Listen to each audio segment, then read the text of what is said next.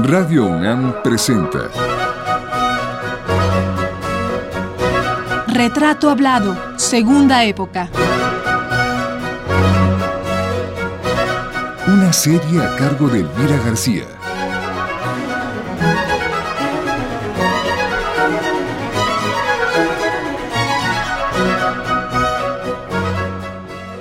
Armando Sayas, segunda parte.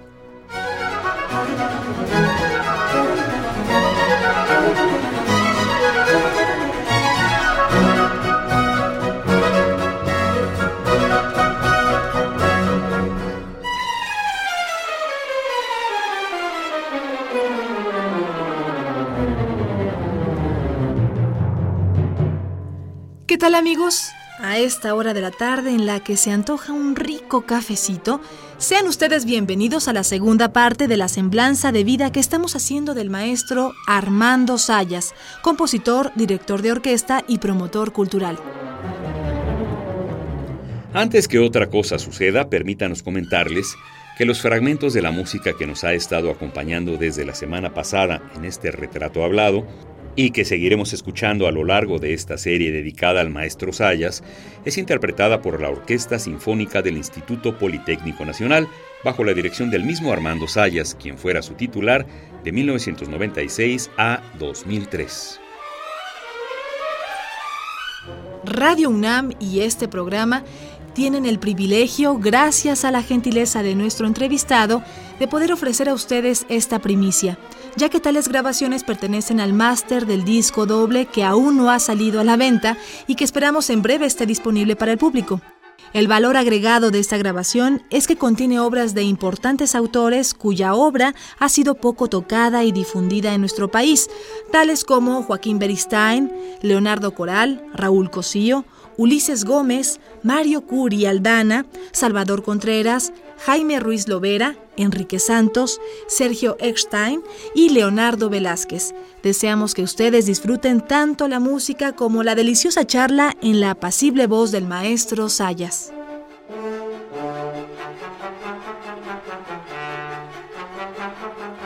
Eres una persona que se va formando sola. Sí. Te vas moldeando, ¿verdad? Sí. Hasta que encuentras tu camino que es la música. Sí. Porque te fuiste a las matemáticas, etcétera, y encuentras que realmente la música es, es lo que realmente quieres hacer. Sí, Ya estudiabas tú, mientras estudiabas matemáticas, ya estabas estudiando en el conservatorio. En el, no, en la. Escuela Nacional de, Ah, en la- en- en la en la Nacional. Escuela Nacional de Música. La Nacional Sí. de Música. Fue, fue simultáneo el tomar algunas materias en el Politécnico y tomar otras materias en la Facultad de Filosofía Ajá. y Letras. Y entonces ya haces tú la carrera, ya como músico, haces la carrera de composición y de dirección de orquesta, ¿no? Sí, sí, en la Escuela Nacional de Música. Y eh, bueno, ahí conocí a grandes eh, maestros. Uno de mis maestros fue eh, pues el fundador, uno de los fundadores de la Escuela Nacional de Música, que fue el maestro Estanislao Mejía. Eh, y él hizo todo lo posible porque se creara una escuela profesional que no fuera la del conservatorio, que entonces eh, dirigía o por lo menos reinaba ahí la palabra del maestro Carlos Chávez. Se formaron dos grupos, etcétera, y el grupo, digamos, universitario fundó la Escuela Nacional de Música. Y ahí conocí a ese tipo de maestros, el maestro Mejía, el maestro Michaca, el maestro Fuentes, eh, eh, al maestro Rocabruna, al maestro eh, Luis G. Saloma, abuelo de, de Luis Saloma, que fue concertino de la Sinfónica Nacional. Y ahí nos formamos eh, muchos, muchos que entonces éramos muy jóvenes. Claro. Armando Sayas nació, como ya nos lo dijo la semana pasada, en la Ciudad de México, el 11 de marzo de 1930. Desde niño se interesó por la música. Ya nos ha contado que escuchaba los programas musicales que transmitía la XCW allá por los años 30. Luego, a escondidas de sus tíos, hacía funcionar un fonógrafo en el cual ponía discos de música sinfónica que encontraba en casa. Su inclinación hacia la música fue prácticamente autodidacta, así como su formación. Ya hacia su juventud dejó la carrera de contaduría, así como las clases de historia y filosofía que tomaba en la UNAM, para concentrarse de lleno en la música. Ingresó primero a la Escuela Nacional de Música y posteriormente al Conservatorio, donde ya dirigió sus pasos tanto a la composición como a la dirección de orquesta. Ahí conocería a Eduardo Mata y a los compositores que se movían y trabajaban bajo el poder del maestro Carlos Chávez, compositor que nació en 1900 y quien durante seis décadas fue la voz cantante que decidió los destinos de la música en México. Hablabas tú de Carlos Chávez, de la influencia de Carlos Chávez, que me imagino que, que todavía en esa época, bueno, era súper determinante, ¿no? Sí. Porque Carlos Chávez que hasta los 40, 50 es, es una figura importantísima en la música, ¿no? Sí. Y posteriormente también, Elvira. Eh, me adelanto un poquito porque tiene que ver con la pregunta. La influencia de Chávez fue muy grande cuando creó, bueno, desde luego, La Sinfónica, eh, la Sinfónica de México, posteriormente la Sinfónica Nacional, eh, con eh, el maestro José Pablo Moncayo como director titular, pero él era el que realmente decidía. Y después en el conservatorio formó el taller de composición en donde, de donde surgieron eh, Héctor Quintanar, Eduardo Mata, eh, La Vista, La Vista, eh, claro. Y muchos otros Sí. eh, compositores. Y todavía seguía teniendo una gran fuerza. Y posteriormente, cuando eh, entramos a la eh, universidad, Eduardo Mata y yo como directores, estando ya el rector eh, Barro Sierra, Estamos hablando de los 60. ah, estamos hablando ya de los 60. Entonces ahí la palabra del maestro Chávez seguía siendo No fundamental. Yo creo que eh, mucho de la carrera de Eduardo Mata, eh, no quiere decir que él no tuviera talento, no, yo creo que él tenía un talento eh, muy grande, un talento excepcional para la dirección de orquesta, y, pero lo apoyó mucho el maestro Chávez. Realmente la palabra de él fue decisiva para que entráramos Eduardo Mata y yo como directores responsables de la entonces era Orquesta Sinfónica de la universidad.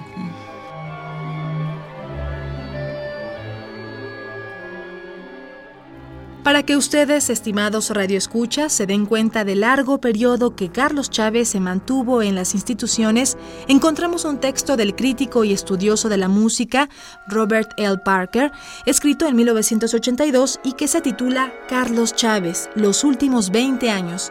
En el texto introductorio de este artículo, que se publicó en el número 4 de la revista Pauta de ese año, Parker nos dice,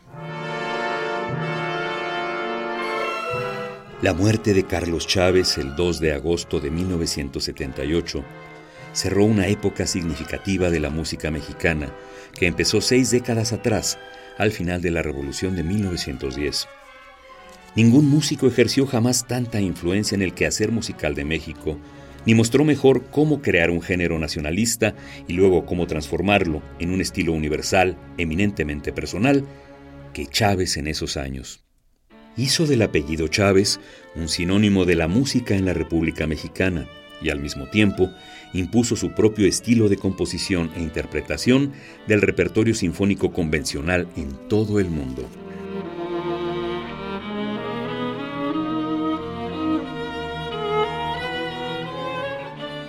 y agrega Parker en su análisis. Sobre todo, Chávez tuvo una visión y en sus variadas funciones como administrador estuvo en una posición oficial para convertir su punto de vista en realidad. Al ejercer su liderazgo innato y su influencia política adquirida, fue capaz de llevar a cabo modificaciones definitivas en el sistema musical de México. La lista de puestos administrativos es impresionante. Director musical de la Orquesta Sinfónica de México, de 1928 a 1948 director del Conservatorio Nacional de 1928 a 1934, jefe del Departamento de Bellas Artes de la Secretaría de Educación Pública de 1933 a 1934, jefe del Instituto Nacional de Bellas Artes de 1947 a 1952 y director del taller de composición del Conservatorio Nacional de 1960 a 1964.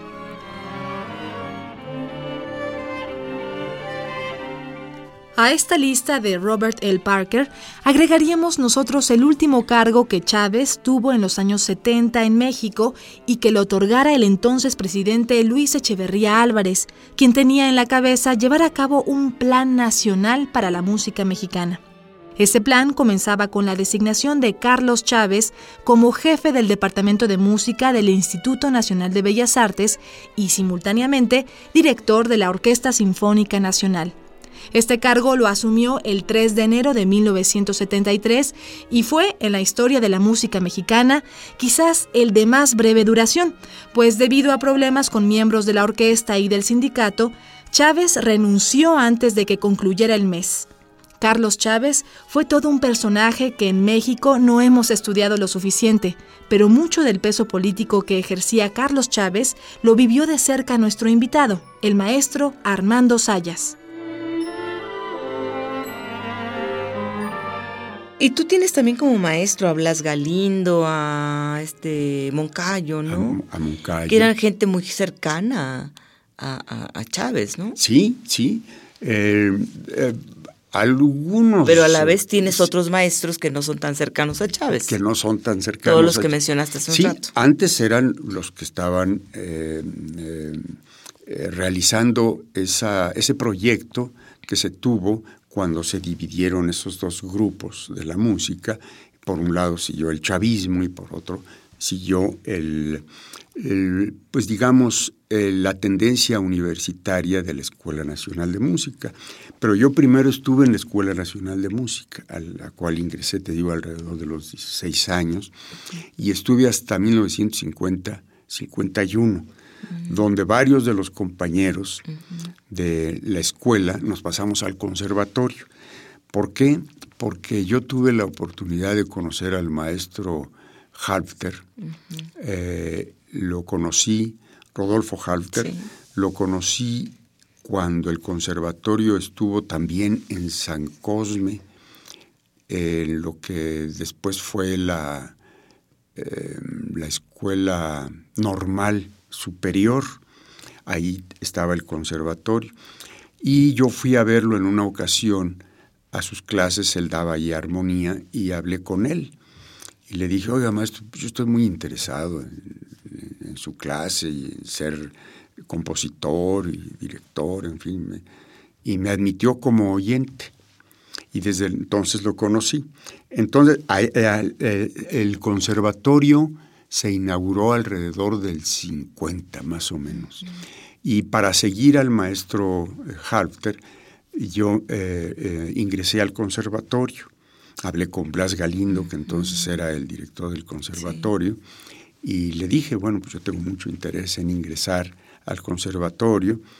Y, y, me dijo, bueno, pues sí, vente, te inscribo. Y entonces estuve con él, con el maestro Moncayo, con el maestro Mabará, con el maestro eh, y con el maestro eh, Halfter, ¿no? Ahí los conocí. Así es que tuve ese privilegio, Elvira, de haber eh, conocido y estado bajo la influencia y, pues no puedo decir tutela porque eso sería especificar a uno de ellos, sino la influencia de todos ellos. Tuve ese, ese enorme privilegio. Claro, ¿cómo no? Sí. Independientemente de las críticas que a su enorme influencia política le han hecho a Carlos Chávez, no podemos dejar de reconocer que tenía un ojo clínico, un ojo de conocedor que no se equivocaba cuando elegía algún compositor o director de orquesta para apoyarlo. Al identificar el talento del elegido, Chávez empezaba a moldearle su carrera profesional, impulsándolo a ciertos puestos clave en el terreno de la música. Fue el caso de Eduardo Mata y del propio Armando Sayas, quienes por su talento fueron elegidos por Chávez para que fuesen a dirigir la Orquesta Sinfónica de la UNAM. Pero dejemos que nuestro entrevistado nos lo cuente.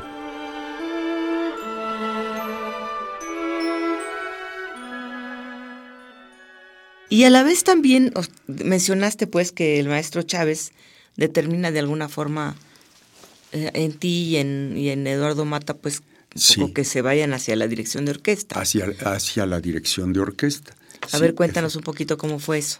El, el, eh, mira, en 1960 y 60, 61 estaba el maestro Amparán como director del Conservatorio Nacional. Yo ya había eh, hecho incursiones en la dirección y en la composición y todo eso desde principios de los 50, cuando estuve en el conservatorio en los primeros años. Eh, vino un director de orquesta francés, Jean Jardinot, que dio unos cursos. Eh, un poco posterior a em, eh, un curso que dio Hermann Schergen. Y dos eh, compañeros, bueno, es decir, un compañero realmente, porque pensé en los dos porque parecíamos pareja, eran Jorge de Lece y yo, estudiamos juntos la carrera y eh, tanto él como yo empezamos a dirigir desde que estábamos en la Escuela Nacional de Música, en la orquesta del maestro Salona, la orquesta de alumnos de la Escuela Nacional de Música. Entonces ahí empezamos a dirigir, tendríamos 21 años o 22. Y entonces yo ya tenía esa, esa tendencia. En los años 53, 54, eh, eh, se fundó, no miento, fue en, sí, en 54 empezó a fundarse una orquesta que posteriormente sería la orquesta de Bellas Artes, es decir, era primero la orquesta de la ópera y después la, la orquesta de Bellas Artes. Y yo empecé a dirigir, fue cuando conocí a Guillermo Arriaga, estaba yo muy cercano a los grupos de danza moderna mexicana eh, cuando se fundó la compañía de danza moderna mexicana. Entonces ya estaba yo como alumno de Herrera de la Fuente en, dirección. Posteriormente a estos dos cursos que te digo que dieron eh, Germán Schergen y Jean Jardino. Eh, y con este motivo yo ingresé posteriormente, ya por los 60, ya como maestro del conservatorio. Ya fui maestro del conservatorio, tenía yo a mi cargo la clase de dirección, tenía, tuve la orquesta de alumnos de la, del conservatorio y ahí conocí a Mata. Eh, más joven que tú. Más joven que yo, más joven que yo. Y entonces eh, una de las primeras veces que dirige Eduardo Mata es en la, en la orquesta que tenía yo a mi cargo él, eh, tenía una obra orquestal y me dijo, oye Armando, este, me gustaría mucho poderla hacer con la orquesta. Le dije, pero claro que sí, ¿no? Pues tú eres alumno del conservatorio, sí. Y entonces la hizo, hizo el concierto. Y desde entonces nos hicimos muy amigos, muy amigos. ¿Qué edad tendría Eduardo Mata cuando dirigió? ¿Fue eh, su primera vez dirigiendo o de sus primeras? de sus primeras, porque parece que él se inició en Oaxaca, él era de origen Oaxaca en su familia. Y, eh, pero fue de las primeras eh, veces, ¿no? y él debe haber tenido, él nació en 42, entonces él debe haber tenido alrededor de 19 años, ¿no? Cuando estaba en el taller de Carlos Chávez. Y yo, yo entonces ya tenía 29, 30 años, pero yo ya había hecho mi carrera, empecé a dirigir, yo ya había dirigido en las temporadas de danza moderna mexicana, estrené muchas obras de autores mexicanos, etcétera. Entonces tenía yo ya experiencia, por eso Amparán me nombró director titular de la Orquesta Sinfónica de Alumnos. Y en 1963 eh, eh, dirigía entonces el, pianista, un gran pianista eh, que quería mucho, el maestro Carlos Chávez, era jefe del departamento de música de la UNAM. Y él dejó la, jefatura de música en la UNAM y entonces Carlos Chávez influyó para que entrara Eduardo Mata como jefe del departamento de música en, 1964, principios de 1964. Sí. Y en ese mismo año, eh, él me llamó para que fuera yo el subjefe del departamento. Sí, entonces el rector era mm. Barrosier y eh, estuvimos trabajando un tiempo, hacíamos los conciertos de medicina, los que fueron muy famosos porque se hacían estrenos, iban los mejores músicos, música de cámara, etcétera. Y los dos eh, trabajamos eh, muy intensamente en esto. Y en 1966 el director de la orquesta era el maestro Icilio Bredo, un violinista italiano que estuvo muchos años en la eh, en la Orquesta Sinfónica Nacional con Herrera de la Fuente. Y él, al salir él, entonces quedó vacante el puesto y nos llamó el rector Barrosierra, Eduardo y a mí, para que nos hiciéramos cargo, con la condición de que no había nombramiento de dos directores titulares, sino que yo aceptara el ser el director asistente. Y entonces nos hicimos cargo desde entonces, Eduardo Mata y yo, de la orquesta.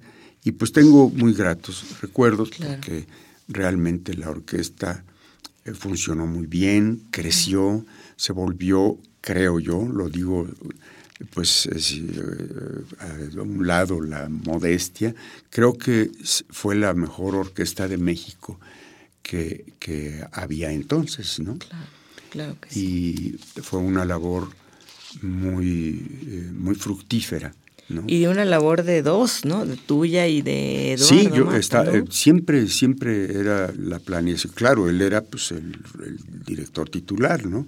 Pero trabajábamos siempre juntos, ¿no? Él hacía unos ensayos, yo hacía otros ensayos y nos poníamos de acuerdo en cómo eh, interpretar las obras, cómo poner arcadas, que así se llaman, ¿no? En la, en la cuerda y, realmente trabajábamos en una forma muy intensa y la orquesta se superó pero enormemente.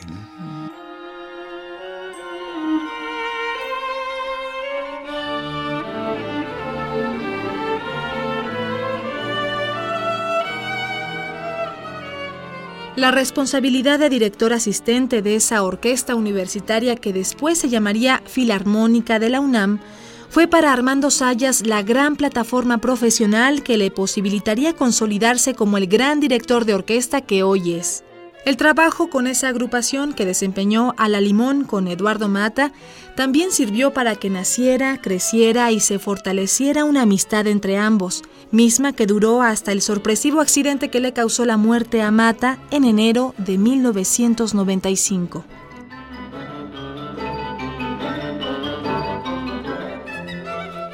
Pese a la cercanía que ambos compositores y directores de orquesta tenían, cada uno desarrolló su carrera por separado.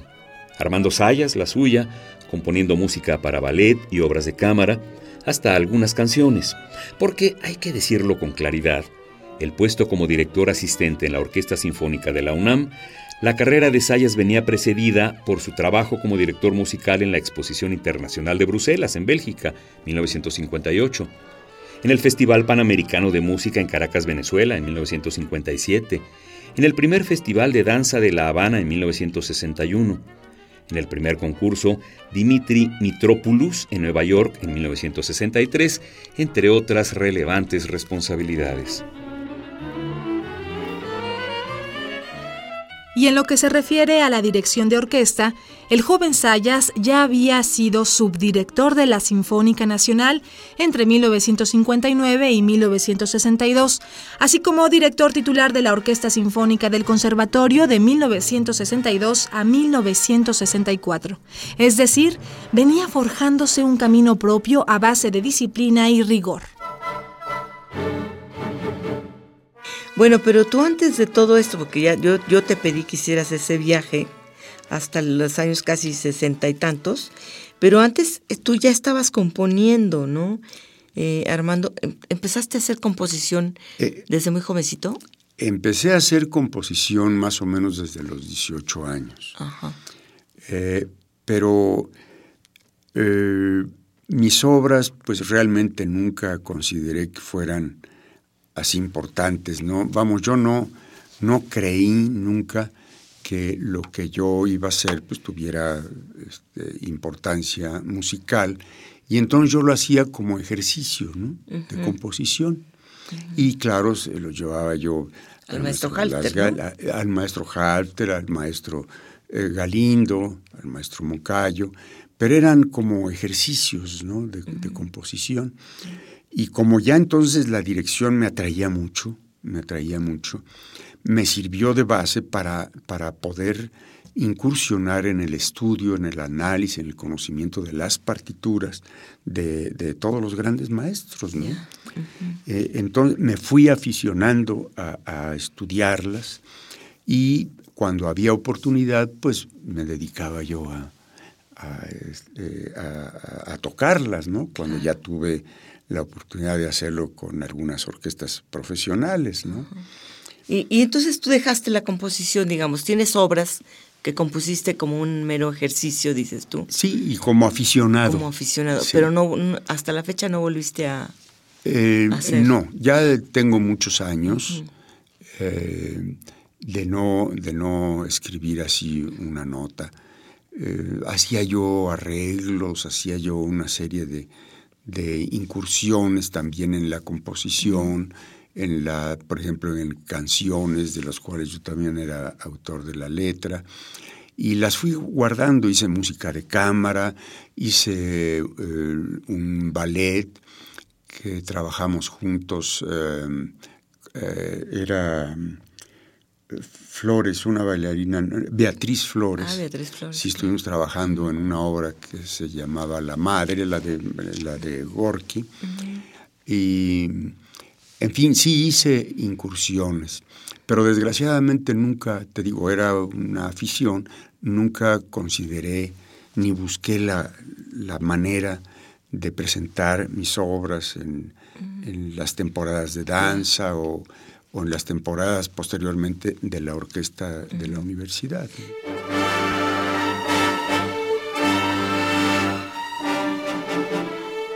acerca de qué se siente dirigir una orquesta y la responsabilidad que implica, así como toda la preparación que se requiere para conducir a más de 100 músicos y que estos hagan caso a una humilde varita llamada batuta, nos hablará la próxima semana el maestro Armando Sayas.